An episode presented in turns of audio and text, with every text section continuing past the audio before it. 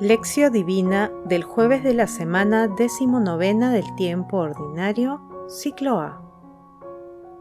En aquel tiempo se adelantó Pedro y preguntó a Jesús, Señor, si mi hermano me ofende, ¿cuántas veces le tengo que perdonar? ¿Hasta siete veces? Jesús le contesta, No te digo hasta siete veces, sino hasta setenta veces siete. Mateo 18, versículos 21 al 22. Oración inicial. Santo Espíritu de Dios, amor del Padre y del Hijo, ilumínanos con tus dones para que podamos comprender los tesoros de la sabiduría que Jesús nos quiere revelar en este día. Otórganos la gracia para meditar los misterios de la palabra y revélanos sus más íntimos secretos. Madre Santísima, intercede ante la Santísima Trinidad por nuestra petición. Ave María Purísima, sin pecado concebida. Lectura. Lectura del Santo Evangelio según San Mateo, capítulo 18, versículos del 21 al 19. En aquel tiempo se adelantó Pedro y preguntó a Jesús, Señor, si mi hermano me ofende, ¿cuántas veces le tengo que perdonar? ¿Hasta siete veces? Jesús le contesta, no te digo hasta siete veces, sino hasta setenta veces siete. Y a propósito de esto, el reino de los cielos se parece a un rey que quiso ajustar las cuentas con sus siervos. Al empezar a ajustarlas, le presentaron uno que debía diez mil talentos. Como no tenía con qué pagar, el Señor mandó que lo vendieran a él con su mujer y sus hijos, y todas sus posesiones, y que pagara así. El siervo, arrojándose a sus pies, le suplicaba diciendo, Ten paciencia conmigo, y te lo pagaré todo. El Señor tuvo lástima de aquel siervo y lo dejó marchar, perdonándole la deuda. Pero, al salir, el siervo aquel encontró a uno de sus compañeros que le debía cien denarios, y agarrándolo, lo estrangulaba, diciendo, Págame lo que me debes. El compañero, arrojándose a sus pies, le rogaba, diciendo, Ten paciencia conmigo, y te lo pagaré. Pero él se negó y fue y lo metió en la cárcel hasta que pagara lo que debía. Sus compañeros, al ver lo ocurrido, quedaron consternados y fueron a contarle a su señor todo lo sucedido. Entonces el señor lo llamó y le dijo, Siervo malvado, toda aquella deuda te la perdoné porque me lo pediste. ¿No debías tú también tener compasión de tu compañero, como yo tuve compasión de ti?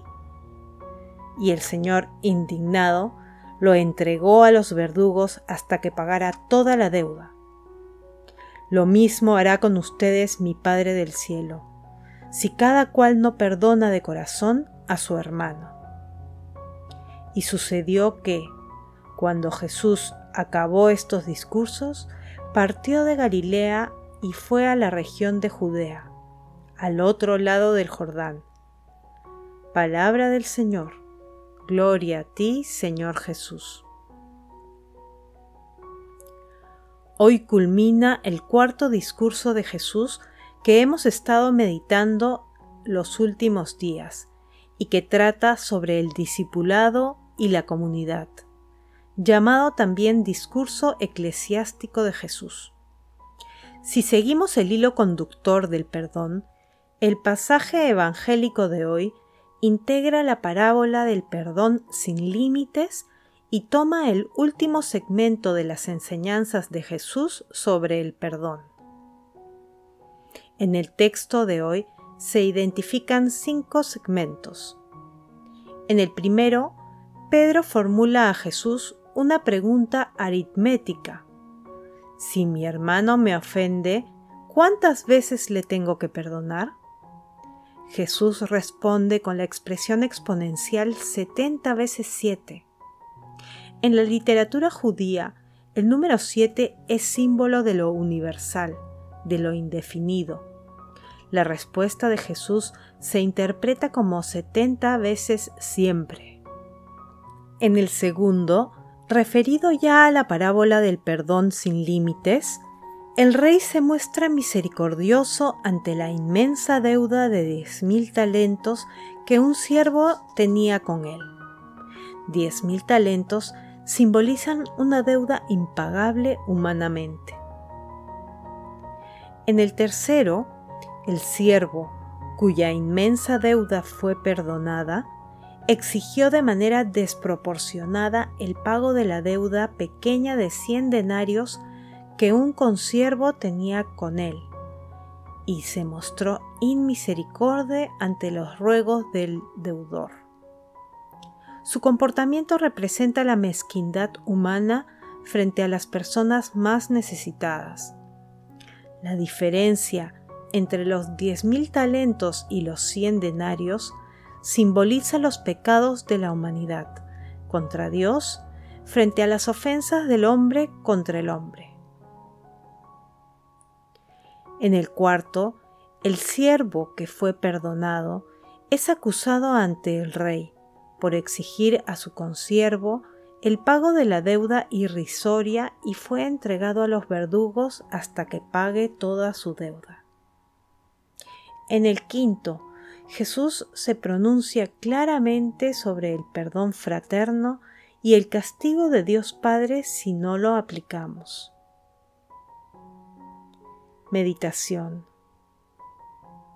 Queridos hermanos, ¿cuál es el mensaje que Jesús nos transmite el día de hoy a través de su palabra?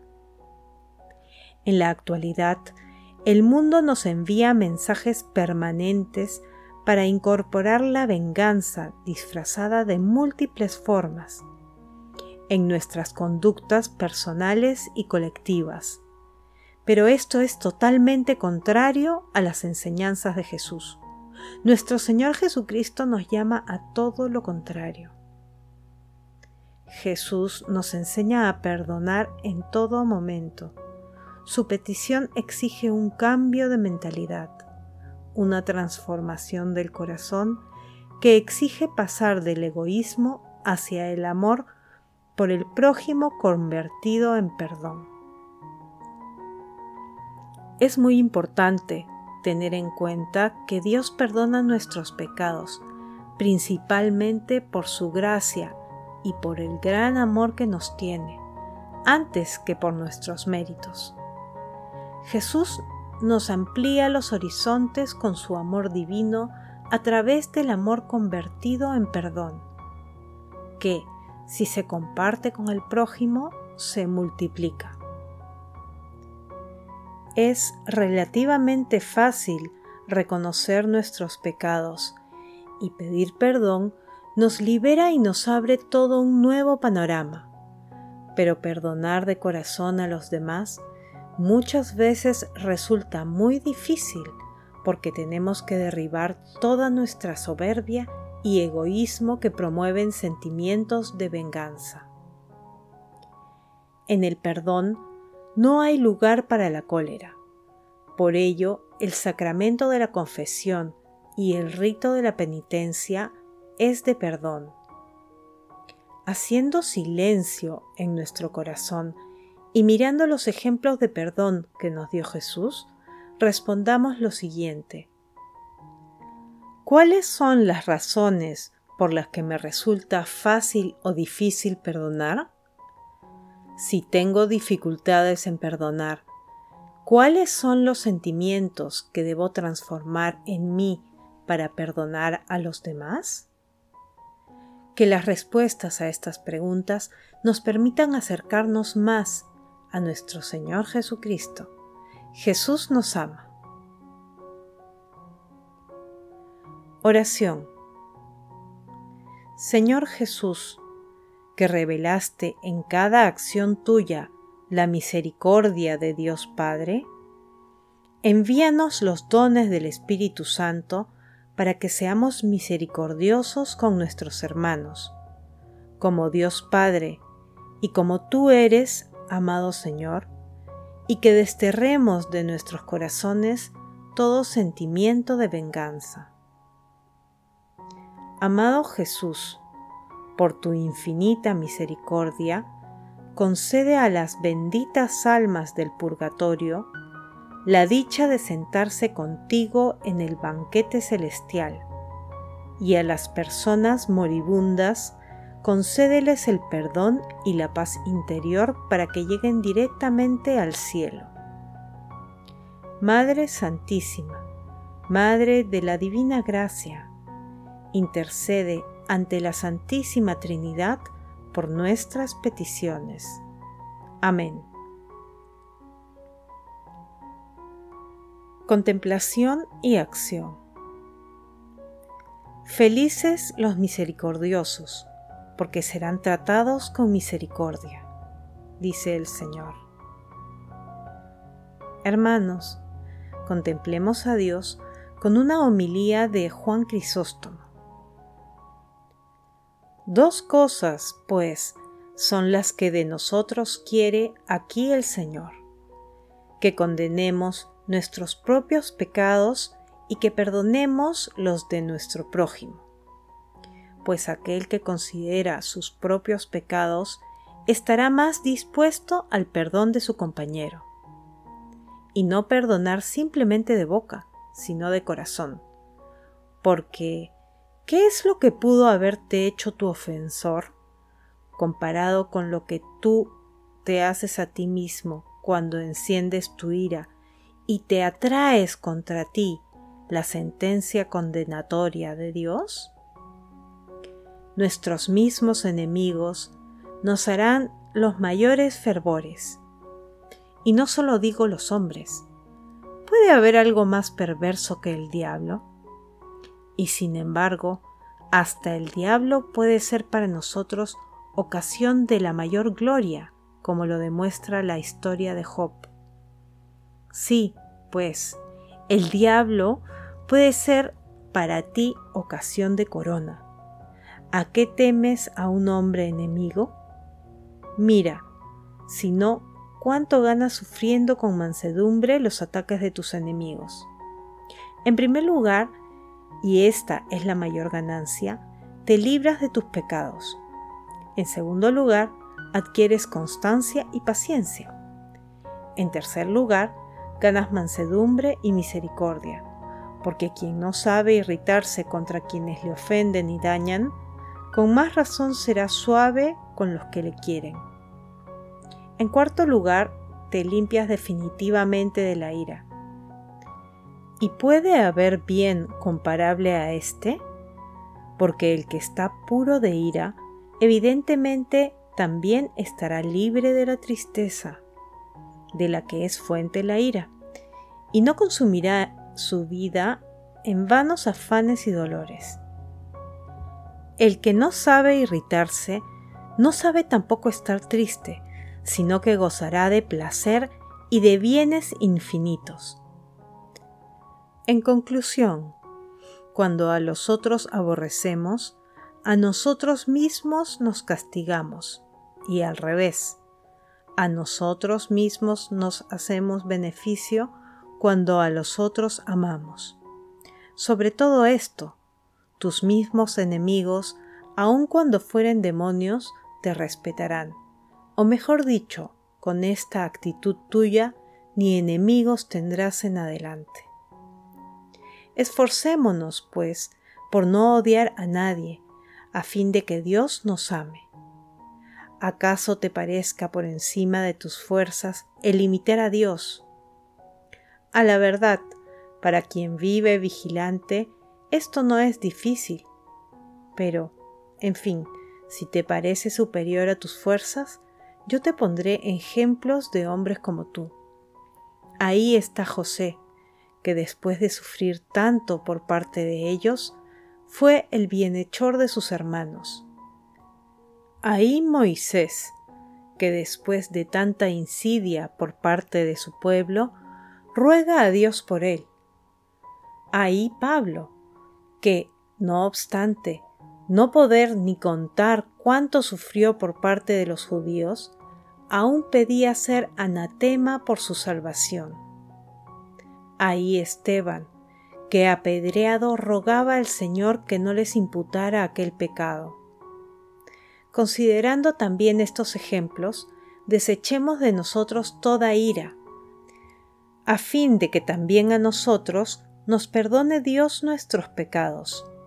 Por la gracia y misericordia de nuestro Señor Jesucristo, y con el Padre y Espíritu Santo, la gloria, el poder y el honor, ahora y siempre, por los siglos de los siglos. Amén.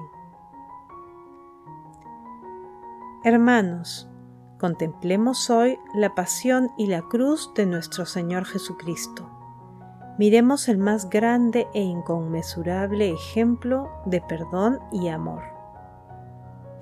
Señor, el día de hoy hacemos el propósito de perdonar y olvidar las pequeñas ofensas que recibimos en nuestra convivencia cotidiana, en nuestra familia, en nuestra comunidad, en el trabajo y en todas las organizaciones a las que pertenecemos. Nos comprometemos, Padre Eterno, a esforzarnos en disculpar y comprender a los demás, disimulando sus defectos, así como a reconocer la pequeñez de nuestro perdón, frente a la inmensidad del perdón que otorgó a la humanidad nuestro Señor Jesucristo, en el momento de entregarte su Espíritu. Glorifiquemos a la Santísima Trinidad con nuestras vidas. Oración final. Gracias, Señor Jesús, por tu palabra de vida eterna. Que el Espíritu Santo nos ilumine para que tu palabra penetre a lo más profundo de nuestras almas y se convierta en acción. Dios glorioso, escucha nuestra oración. Bendito seas por los siglos de los siglos. Madre Santísima, intercede ante la Santísima Trinidad por nuestra petición. Amén.